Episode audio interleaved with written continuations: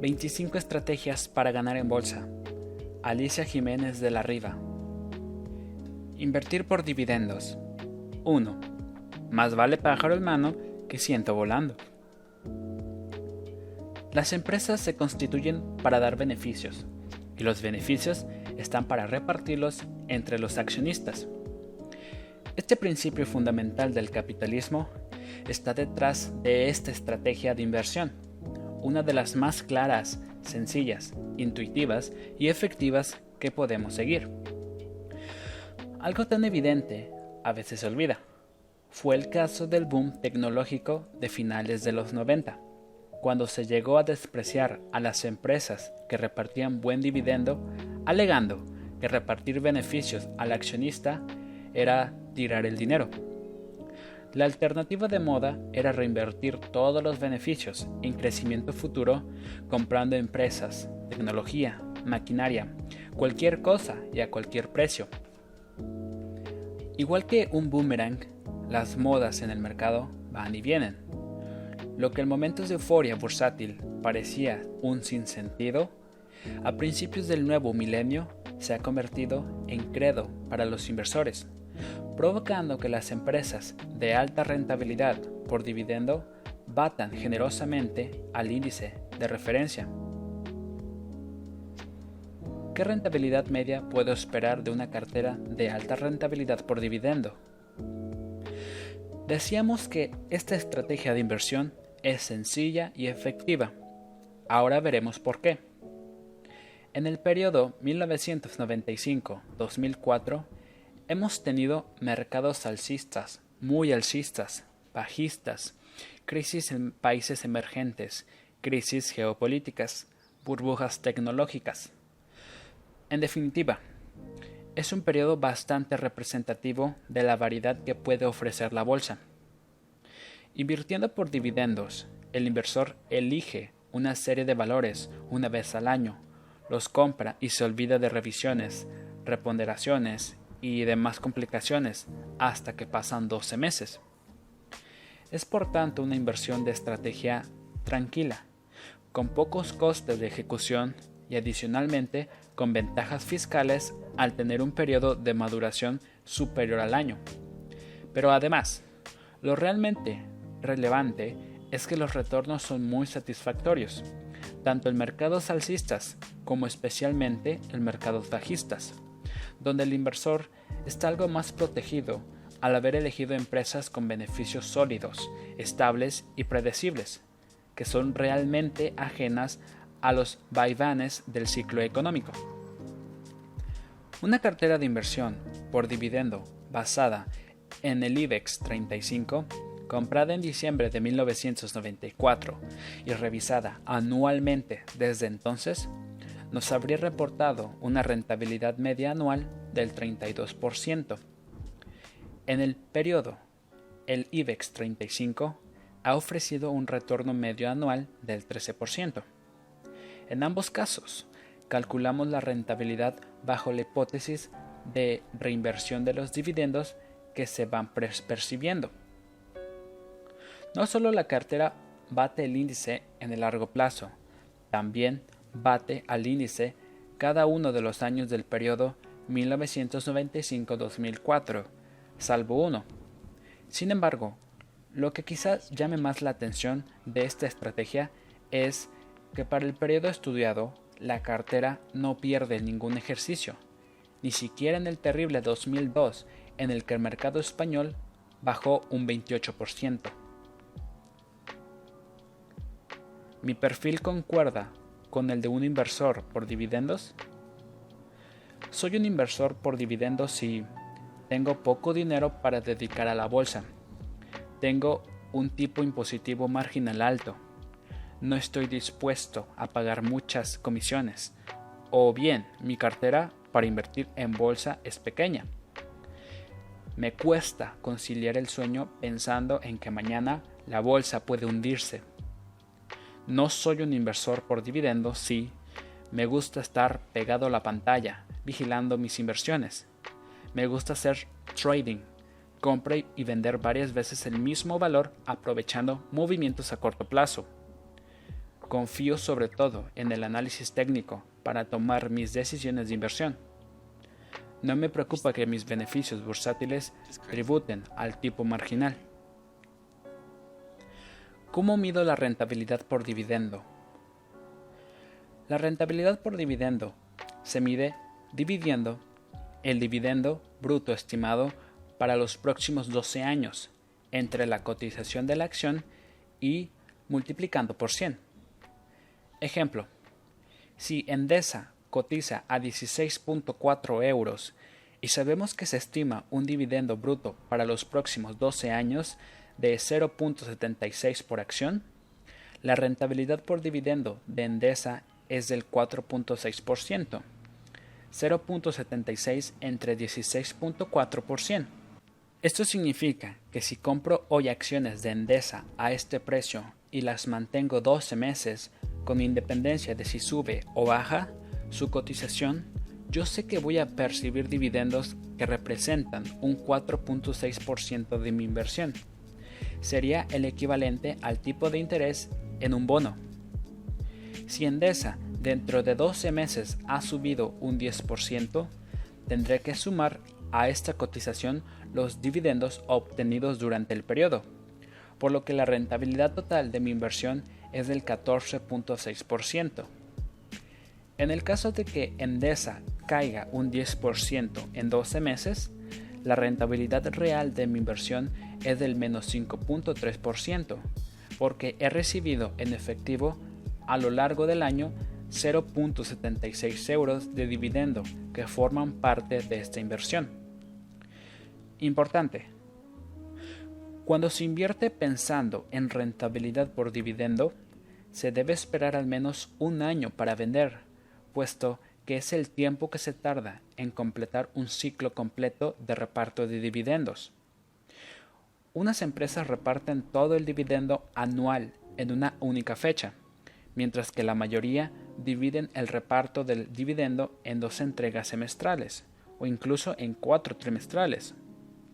Si vendo el valor a los seis meses de haberlo comprado, generalmente no habré recibido la totalidad de los dividendos que repartirá la empresa ese año. En el cuadro anterior hay un elemento adicional al dividendo. El cuadro de remuneración al accionista de Otis incluye una ampliación de capital liberada por la que la empresa regala al accionista todos los años una acción nueva por cada 10 antiguas.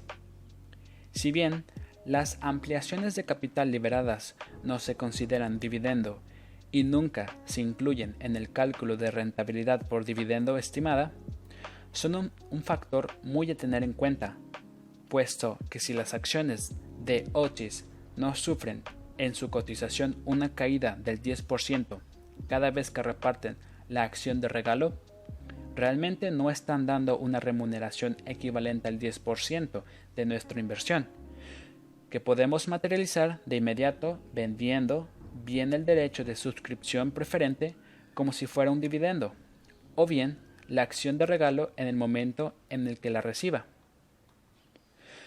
A la vista del anterior gráfico, en el caso de Sordaya Oris, podemos contar con que la ampliación liberada es casi como un dividendo, puesto que a pesar de elevar su número de acciones en un 10% cada año, Oris ha subido un equivalente anual del 25% en el periodo 1995-2004, que compara con un 13% para el IBEX 35. No está mal, ¿verdad? Suma ese 25 anual una rentabilidad de remuneración vía dividendos del 3% anual y habrás multiplicado por 9 tu inversión en Oris de hace 10 años. ¿Qué es una empresa de alta rentabilidad? Por dividendo. Las empresas de alta rentabilidad por dividendo reparten de forma consistente una parte importante de su beneficio a los accionistas, de forma que la rentabilidad del dividendo sea sustancialmente superior a la que nos da la cuenta corriente, o incluso superior a la que nos da una letra del tesoro a un año, o superior a la inflación o a cualquier otra referencia que nos satisfaga como inversores. Es importante el matriz de la consistencia en el reparto de dividendos. Una empresa que, como Microsoft en 2004, decide repartir un jugoso dividendo extraordinario, pero no se compromete a repetirlo, no debería formar parte del universo de un inversor por dividendos. Echando un vistazo a las rentabilidades por dividendo de las empresas del IBEX 35, vemos que hay 24 que dan más rentabilidad que la letra del tesoro a un año, 8 que dan más que la inflación y 6 empresas que dan más rentabilidad que el bono a 10 años del Estado español. ¿Cómo puedo construir una cartera de alta rentabilidad por dividendo? Una buena norma aplicable a cualquier índice es quedarse con el primer cuartil con mejor rentabilidad por dividendo, o dicha de otra forma, con el 25% del índice con mejor rentabilidad por dividendo. En el caso del IBEX 35, las nueve empresas con mejor rentabilidad por dividendo que aparecen en la primera columna es importante recordar que la rentabilidad por dividendo varía cada día con la cotización de las acciones, por lo que la lista de las elegidas es variable y habría que actualizarla antes de decidir la inversión por dividendos. En nuestra cartera modelo hipotética vemos que hay tres eléctricas y tres bancos. Estos dos sectores suelen repartir buenos dividendos, porque tienen unos beneficios bastante estables que les permiten repartir una parte relevante de su beneficio. Las empresas muy cíclicas o que invierten mucho en crecimiento o en tecnología normalmente son menos generosas o bien más prudentes. ¿Debo ceñirme solo a los valores de alta capitalización bursátil? El ejemplo de Oris que no forma parte del IBEX 35 y se considera como una small cap o empresa de pequeña capitalización, habla por sí solo. Las empresas pequeñas son en muchas ocasiones ideales para carteras de alta rentabilidad por dividendo. Solo hay una salvedad. Es más común que una empresa pequeña modifique a la baja su política de dividendos por problemas financieros que lo haga una grande. Esto no debe tomarse como norma, puesto que grandes operadoras de telecomunicaciones de toda Europa redujeron drásticamente o incluso anularon sus dividendos ante la crisis del sector de 2000-2002. Sin embargo, es más fácil que las circunstancias de una empresa pequeña cambien y se vea obligada a modificar su política de dividendos. Estrategia cuantitativa. 2. Yo Robot. La era de la informática ha permitido aplicar todo tipo de sistemas cuantitativos a la gestión del dinero. El ser humano alimenta el sistema con determinados parámetros y variables y posteriormente la máquina estudia el pasado, revisa la situación actual y nos dice qué tenemos que hacer con nuestro dinero. Esto, a muy grandes rasgos, es una estrategia cuantitativa. Breve historia de las inversiones cuantitativas. Uno de los primeros responsables de que ahora estemos hablando de estrategias cuantitativas es Benoit van der Broek, 1924, matemático polaco formado en Francia, definitivamente afincado en Estados Unidos y estudioso de la teoría de los fractales, es el principal responsable del auge de este dominio de las matemáticas desde el inicio de los años 80 y también del creciente interés del público por la geometría fractal, puesto que supo utilizar la herramienta que se estaba democratizando en esa época para dibujar las matemáticas de los fractales. Sin necesidad de ser matemático, un inversor en bolsa es consciente de que el comportamiento de los mercados está vinculado con la naturaleza, en concreto con la naturaleza humana, puesto que los mercados van o vienen en función de la psicología masiva del inversor. Y también es consciente de que estos vaivenes son caóticos porque no siguen patrones predeterminados. Benoit, mucho más inteligente que la mayoría de los inversores, también se dio cuenta de esto y fue el primero en identificar patrones concretos en el mercado del algodón en la década de los 70. Fue el pistolero de salida a la estrategia cuantitativa. En la década de los 80 había cada vez más evidencia empírica de que era posible construir modelos matemáticos que podían predecir los movimientos del mercado. Algunos ejemplos. El propio Mandelbrot detectó patrones fractales en el comportamiento de la volatilidad del mercado de divisas. La volatilidad dependía de quién estuviera presente en el mercado. Por ejemplo, la, la, volatilidad caía a la hora de la comida de la sesión asiática y repuntaba en las horas en las que coincide la sesión de Nueva York con la de Londres. Robert Engel descubrió que la volatilidad no tiene un comportamiento totalmente aleatorio. Los periodos de volatilidad extrema son más largos de los que deberían ser en un modelo aleatorio. Esto es muy relevante para posicionarse en derivados. En 1991, un estudio del Instituto de Santa Fe monitorizó de forma rigurosa la aplicación de figuras populares del análisis técnico a la evolución del índice Dow Jones durante 90 ejercicios, concluyendo que tanto las figuras que se usan medias móviles como los rangos fijados por soportes y resistencias funcionan bastante bien. Desde mediados de los 80, los métodos cuantitativos han ido ganando terrenos en gestión de capitales y son uno de los pilares más sólidos de muchas gestoras, en especial de los fondos de gestión alternativa. Con ayuda de un ordenador y generalmente en un mano a mano entre las matemáticas y la economía, los métodos cuantitativos más utilizados para invertir en los mercados financieros son las redes neuronales, los algoritmos genéticos, la lógica difusa o los modelos de Markov. Estrategia cuantitativa casera. Hasta ahora hemos hablado de estrategias cuantitativas matemáticamente complejas, muy apoyadas en la utilización de modelos gestionados por potentes ordenadores que no están al alcance del inversor particular, excepto a través de fondos de inversión.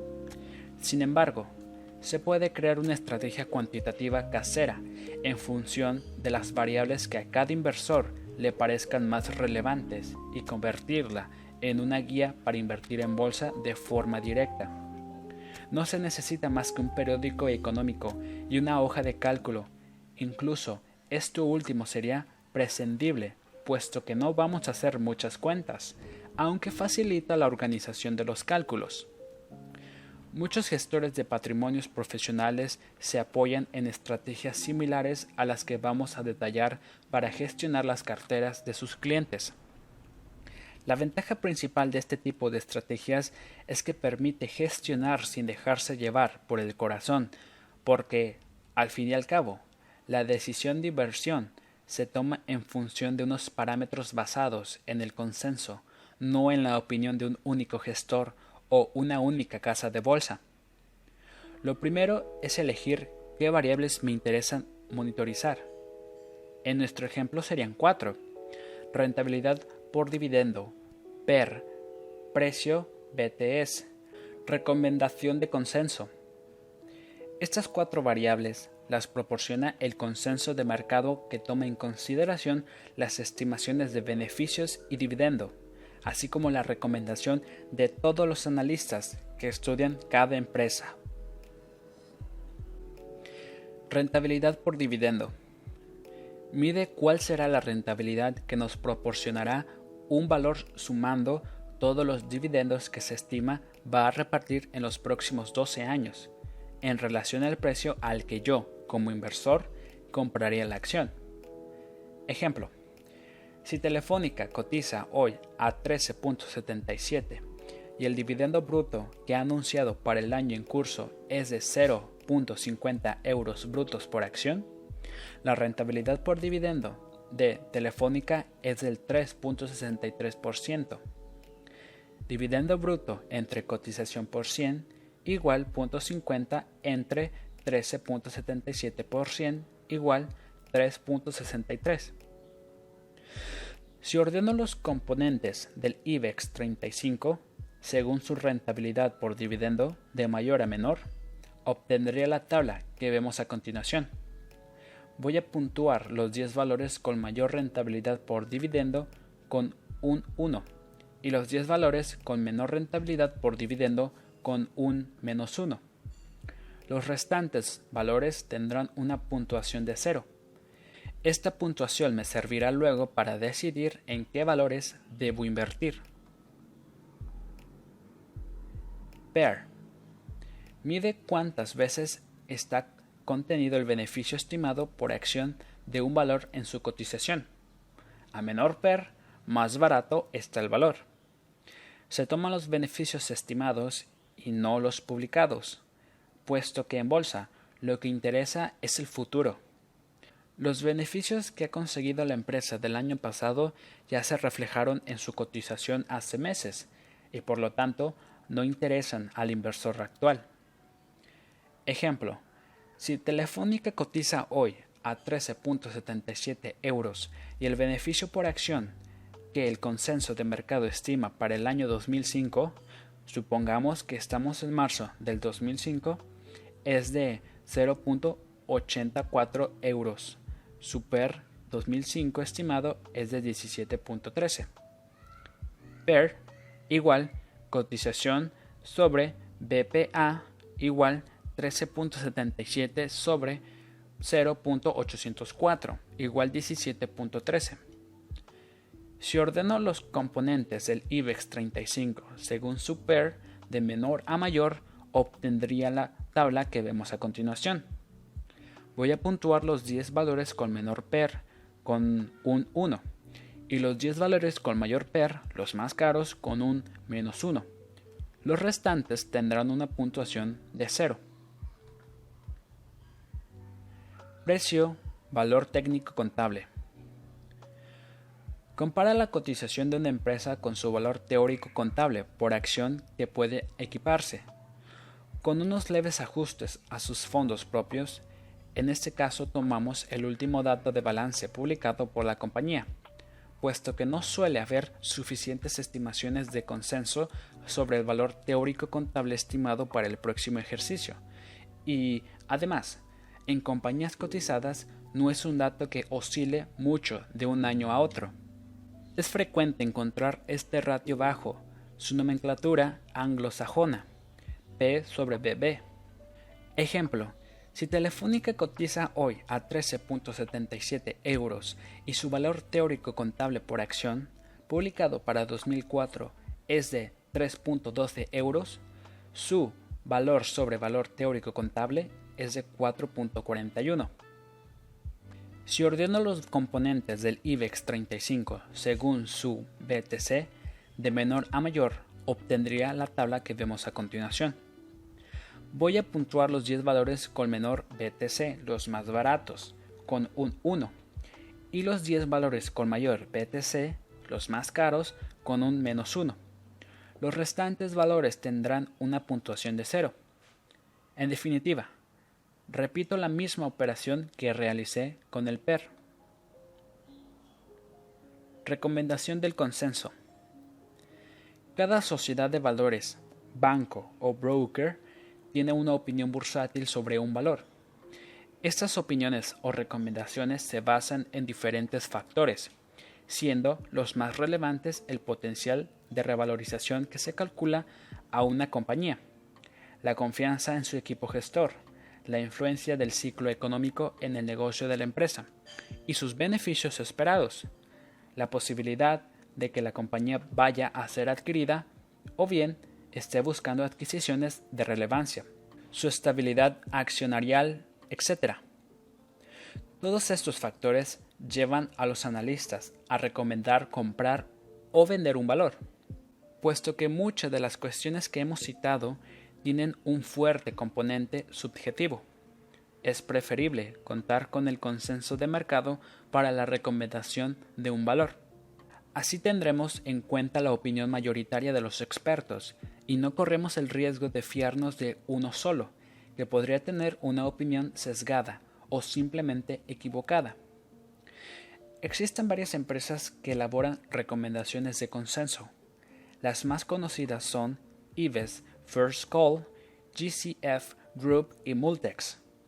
Estas compañías reciben los informes y las opiniones de los principales analistas para cada empresa cotizada y utilizan un sistema para dar un valor numérico a cada recomendación y poder así elaborar una media.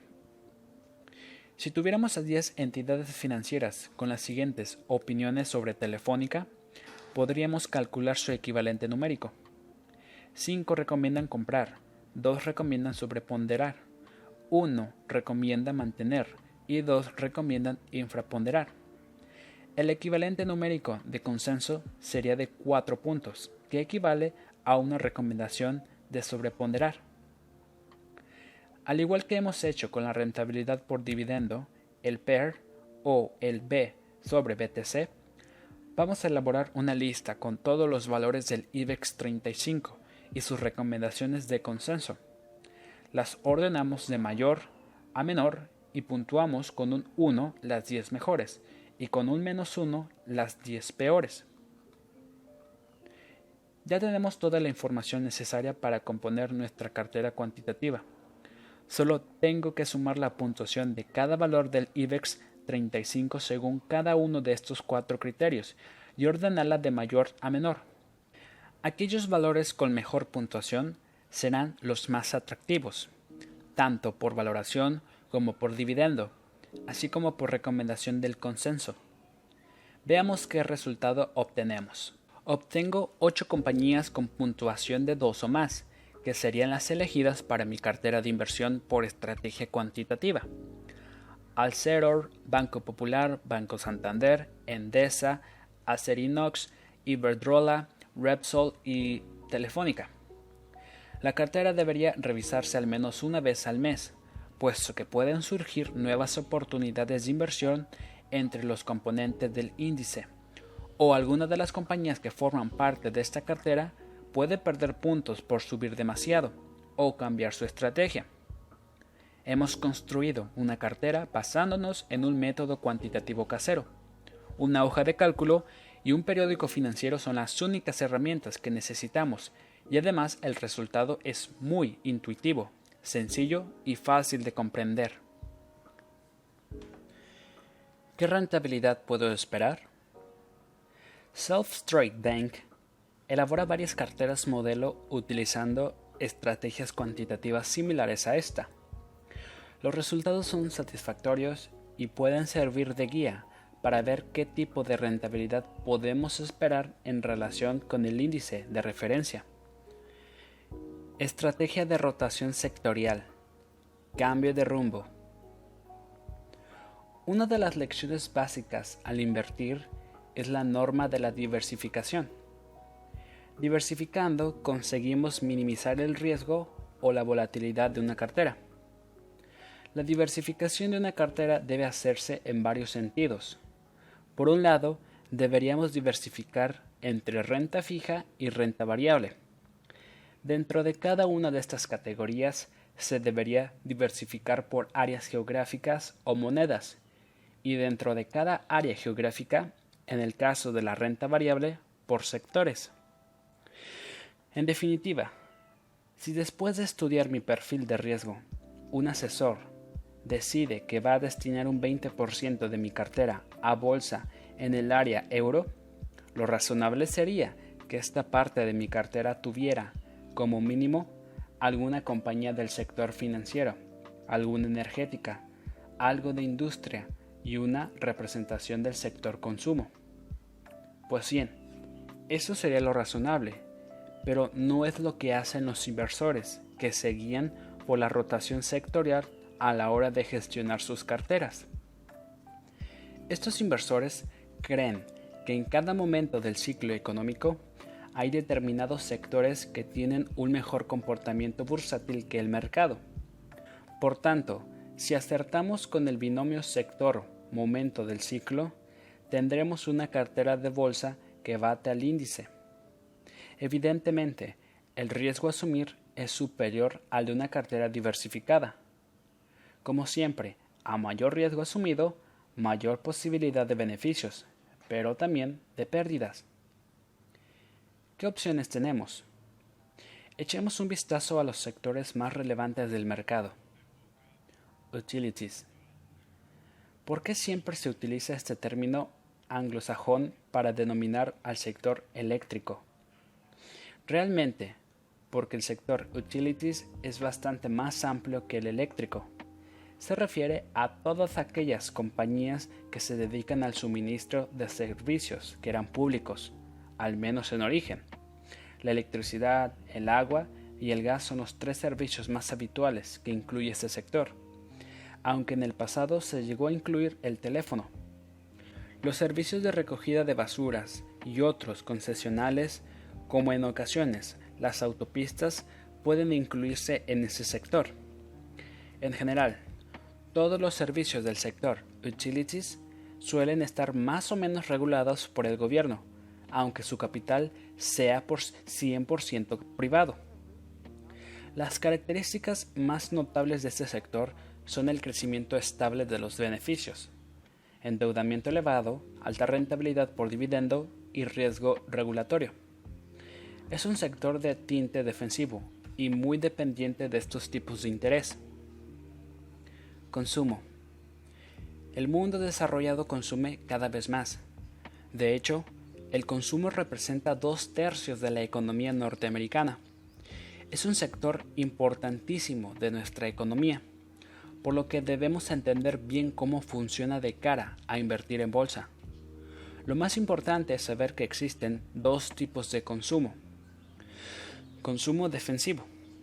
Es el consumo no ligado al ciclo económico. Habrá determinados productos que seguiremos consumiendo con independencia de que nos bajen el sueldo o incluso de que perdamos nuestro empleo.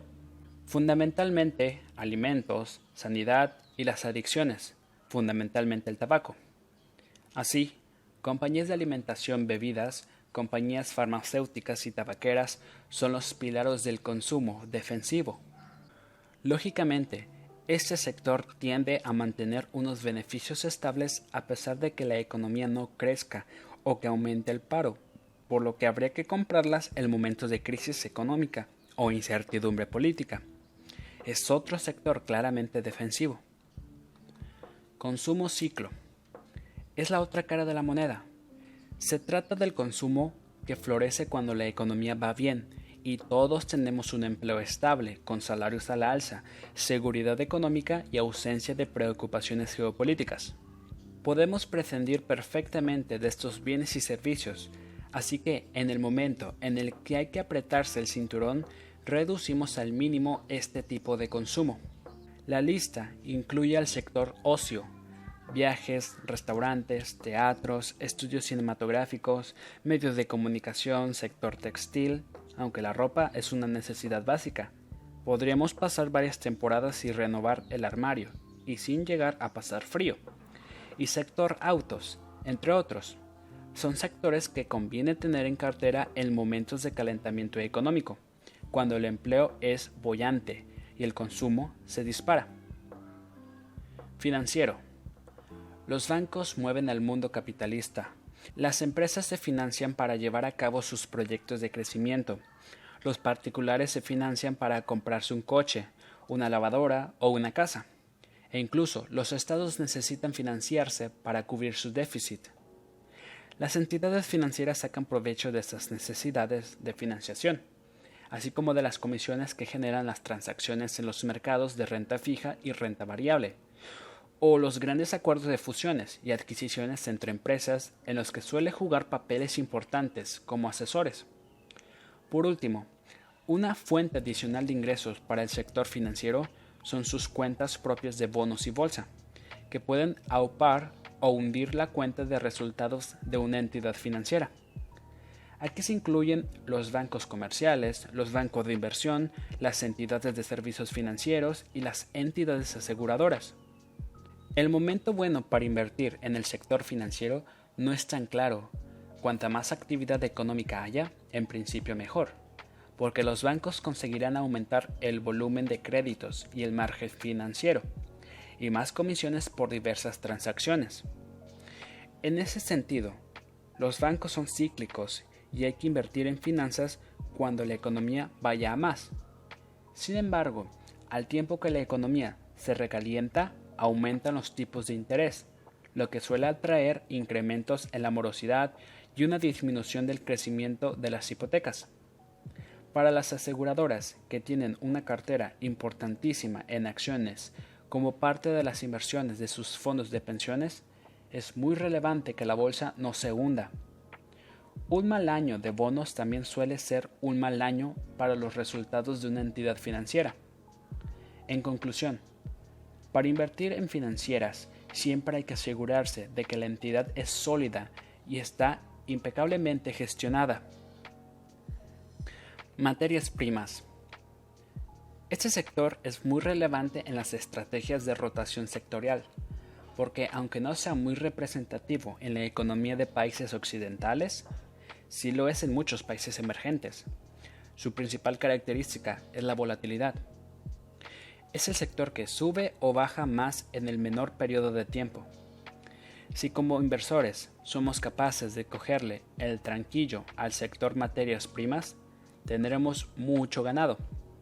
Aquí se incluyen compañías mineras, acereras, papeleras y también las petroleras, aunque estas últimas tienen un comportamiento diferenciado por la existencia de un potente cártel en el lado de la oferta que manipula los precios del petróleo, reduciendo o aumentando la producción en función de la demanda para que los precios del petróleo se mantengan dentro de, dentro de unas bandas determinadas.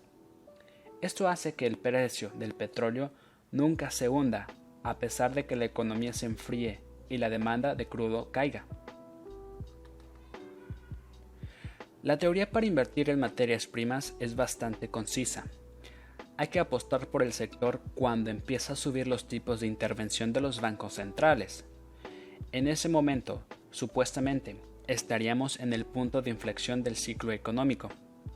La vida del rally en el sector de materias primas es corta, por lo que al igual que hay que estar muy pendiente del momento de comprar, no es conveniente dormirse en los laurales a la hora de vender. Industrial. El tejido industrial de un país es sinónimo de su grado de desarrollo, aunque cada vez cobra más importancia el sector servicios, dejando las inversiones en industria para países en vías de desarrollo, donde los recursos necesarios para la producción son más baratos. En cualquier caso, el sector industrial suele comportarse bien en momentos de clara abundancia económica, más tarde en el ciclo alcista que el sector materias primas. Para que la industria se comporte bien, es necesario que el consumo acompañe y que la financiación sea relativamente atractiva. Tipos de interés muy elevado pueden ser un enemigo importante del sector industrial. Sin embargo, el enemigo principal es la sobredimensión de recursos que dan paso a las temidas reestructuraciones industriales que, ciclo tras ciclo, siguen azotando a la mayor parte de las compañías del sector. Hay que comprar industria a PERS muy bajos y vigilando muy de cerca la calidad de los resultados de las compañías en las que se invierte. Tecnología. Es difícil situar el momento justo para invertir en el sector culpable de la burbuja bursátil más reciente. También es importante puntualizar que lo que hace 30 años se encasillaba en el sector tecnológico, hoy probablemente se clasifique en el sector industrial. La tecnología tiene un componente de innovación que lo hace un sector muy atractivo, pero también muy volátil con grandes vaivenes dependiendo del éxito o fracaso de la tecnología en cuestión. Para que el sector triunfe es condición necesaria que la economía vaya bien, pero además tiene que producirse un salto importante en la aceptación de una nueva tecnología por el mercado. Informatización de la empresa, telefonía móvil, internet, hogar digital, etc. En 1999 y el primer trimestre del 2000, cualquier cosa que oliera a tecnología arrasaba en bolsa. Pero es una situación que no debería volver a repetirse en el corto plazo. Las burbujas se repiten, pero sus pautas no. ¿Cuándo invertir en cada sector? Sector consumo defensivo. Momento del ciclo económico. Aparentemente la economía va bien, pero se observa una ralentización en el crecimiento. El discurso de los bancos centrales no se centra tanto en los temores inflacionistas, se está agotando las subidas de tipos. Características del sector defensivo, independiente del ciclo económico. Utilities.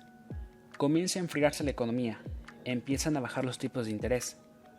Defensivo. Alta rentabilidad por dividendo. Sector regulado. Financiero. La economía no se recupera. Los tipos siguen bajando. El mercado hipotecario se reactiva y empieza a aumentar el crédito. Cíclico. Pero con armas para ganar dinero en momentos de economía difícil. Materias primas. La economía se estabiliza. Los tipos siguen bajando el discurso de los bancos centrales vuelve a cambiar. Empiezan a hablar de inflación al tiempo que siguen preocupados por el crecimiento económico. Muy cíclico. Periodos muy cortos, pero intensos de comportamiento mejor que el mercado. Suele repartir buenos dividendos. Industrial. El ciclo cambia. La economía empieza a crecer y comienzan a subir los tipos de interés. Cíclico mejores momentos de economía alcista después de importantes reestructuraciones que han limpiado el exceso de costes en el sector. Consumo cíclico. El ciclo económico claramente mejora. Continúan subiendo los tipos de interés. Se crea mucho empleo. La inflación empieza a superar objetivos. Cíclico. La cotización es muy dependiente de los resultados empresariales. Poco dividendo tecnológico. La economía marcha como la seda y además no tiene visos de estropearse. Los tipos siguen subiendo. Depende tanto del ciclo económico como de la aceptación de nuevas tecnologías por parte del mercado masivo. Dividendo bajo o nulo. Alto riesgo de fracaso ante productos no probados. ¿Qué rentabilidad puedo obtener? acertar al 100% de las veces sobre cuál es el punto exacto del ciclo económico en el que nos encontramos y por tanto en qué sector conviene invertir es prácticamente imposible. Pero si lo hubiéramos conseguido en el periodo del 89 al 2002, la rentabilidad anual compuesta o obtenida de una cartera de renta variable americana hubiera sido del 38.4%, claramente mejor que el 11.3% anual que obtuvo el mercado. Sin embargo, siendo realistas, sabemos que la norma es acertar solo a veces, incluso acertando solo el 50% de las veces, mientras que en el otro 50% de las ocasiones hubiéramos elegido sectores equivocados, el comportamiento de la cartera hubiera sido mejor al del índice. La conclusión es que rotar sectores es una buena estrategia, mejor que diversificar siempre al 100% la cartera. Eso sí, con dedicación y disciplina, y siempre conscientes de que al rotar sectores estamos elevando nuestro riesgo. Si nuestra prioridad es dormir tranquilos, nos indexamos y quedamos tan contentos con ese 11.3% anual que de media consiguió el mercado en el periodo estudiado. Algunos consejos prácticos. Al invertir por sectores, podemos hacerlo comprando directamente acciones o bien comprando fondos sectoriales. Si invertimos a través de fondos, no olvidemos que la clave de la rotación sectorial es acertar en qué momento del ciclo estamos.